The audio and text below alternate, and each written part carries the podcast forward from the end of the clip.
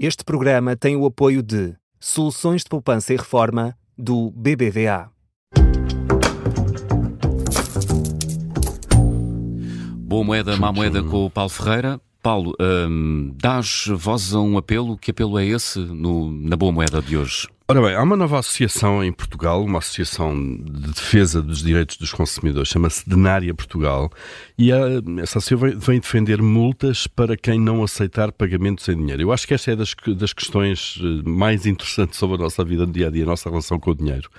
Um, porque cada vez mais nós pagamos sem dinheiro, não usamos dinheiro. Eu, pelo menos, passo Sim. dias e dias sem tocar numa nota ou numa moeda. O é dinheiro verdade. de plástico. O dinheiro, exatamente, porque hoje dinheiro de plástico e dinheiro digital, digital já, através de telemóvel, encosta-se sim, telemóvel com os sistemas de pagamento, nem, nem, disso, nem, nem do cartão precisamos. Deixa-me só interromper, até nas feiras, nos mercados, já, já, já consegues claro. pagar com multibanco. É Sem dúvida. já não é só MBWay, MBWay e também MBWay, multibanco. NFC, espetacular. Sim, sim. Sim, já. Espetacular, mas parece que não.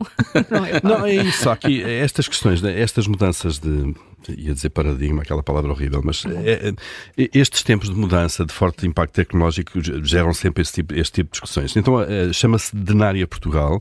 O mandatário é Mário Frota, quem, quem não se lembra de Mário Frota, hum. histórico defensor Sim. dos direitos dos consumidores. Aliás, ele fundou em tempos. Eh, aliás, é presidente emérito da Associação Portuguesa de Direito ao Consumo e, de facto, esta associação veio, veio emitir tem um comunicado em que defende de facto que o, o dinheiro em numerário, eh, e cito, é a moeda de curso legal que facilita a inclusão financeira de todos os cidadãos e destaca que é a única alternativa eh, de pagamento, por exemplo, em situação de catástrofe. Obviamente, nós aí podemos imaginar que as redes de comunicações vêm abaixo ou podem vir abaixo, uhum. Eh, e isso, obviamente, deixa de funcionar os sistemas eletrónicos de pagamento, como é evidente. A velhinha nota. A velhinha nota, não é? E, portanto, defende que, hum, aliás, esta denária foi mesmo criada com o fim de defender o, di o direito à utilização de numerário como meio de pagamento universalmente aceite. Um, o que eu acho curioso também, obviamente que a aceitação de dinheiro, eu penso que ninguém pode proibi-la de alguma maneira. Tenho dúvidas em relação a isso. Uh, noutros países uh, já há sítios que não aceitam dinheiro. Uh, eu já encontrei aqui também em Portugal um ou outro posto uhum. de venda de produtos que não aceita dinheiro, Sim. só pagamento eletrónico, por todas as, as razões e mais alguma segurança, uhum. de alguma maneira.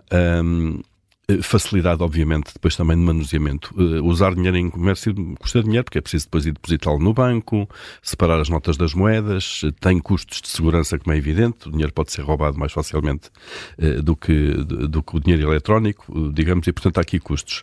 E depois, um, em Portugal é muito utilizado também o cash, o recebimento só cash para subfaturação, claramente. nós entramos em vários estabelecimentos comerciais, restaurantes, cafés, que não, não aceitam pagamento em, em cartão uh, e obviamente que a razão. Porque pode, deixa rasto de, de, claro, deixa rasto pode ser facilmente uh, revista a, a, faturação indicada. Uhum. pode haver também um tema em alguns casos de comissões excessivas uh, cobradas pelas entidades do sistema de pagamentos porque há uma que instala o POS, outra que, que gera rede e por aí fora e pode haver. Mas a tendência internacional é de facto o, o cashless, isto é uma sociedade sem dinheiro físico de alguma maneira. Uhum. e nós dá a ideia que estamos aqui um bocadinho em contramão, também defendendo, obviamente, o, o, os direitos e, e, daqueles que eh, não estão tão habilitados, sobretudo em, em, faixas etárias mais elevadas, não estão tão habilitados ao uso de, de meios eh, eletrónicos. Mas eu acho uma discussão interessante esta, com os vários pontos de entrada, e, portanto, cá temos uma posição firme. Não vamos acabar com uh, o pagamento em dinheiro hum. na área. Muito bem. E o que é que se passa com os combustíveis, Paulo? Olha, os combustíveis sobem, sobem, vão subindo, não é? Uh, estão a subir há mais de um mês de forma consecutiva. Nós sabemos que os preços de referência em Portugal são fixados todas as segundas-feiras para a semana. Uh, hoje o, o, o, gasóleo simples deverá subir, uh, ou esta semana, 2 cêntimos por litro, a gasolina mais um cêntimo. E esta é a quarta semana consecutiva em que o preço dos combustíveis sobe para ambos os combustíveis. Uhum. No gasóleo já vamos na quinta semana semana. E, portanto, aqui uh, já um impacto continuado. Cinco, quatro semanas já começa a fazer sentir o bolso, obviamente, uh, dos consumidores. Já temos aqui o, o, a gasolina acima de 1,7 euros, uh, o gasóleo acima de 1,65 euros e, portanto, isto grão a grão, ao cêntimo a cêntimo, vai, vai subindo. Uhum.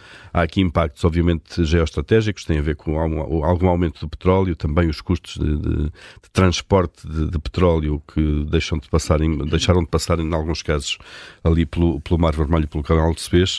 Uh, vamos ver onde é que isto vai parar, mas os combustíveis, sabemos, e energia são, um, podem ser um rastilho, de facto, para a contaminação de aumentos de preços sobre uma série de outros produtos. Vamos ficar atentos.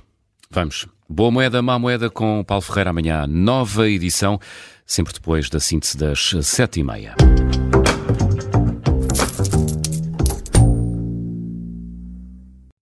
O BBVA trabalha diariamente para melhorar as soluções disponíveis para os seus clientes e os resultados estão à vista. Saiba mais em bbva.pt. BBVA, criando oportunidades.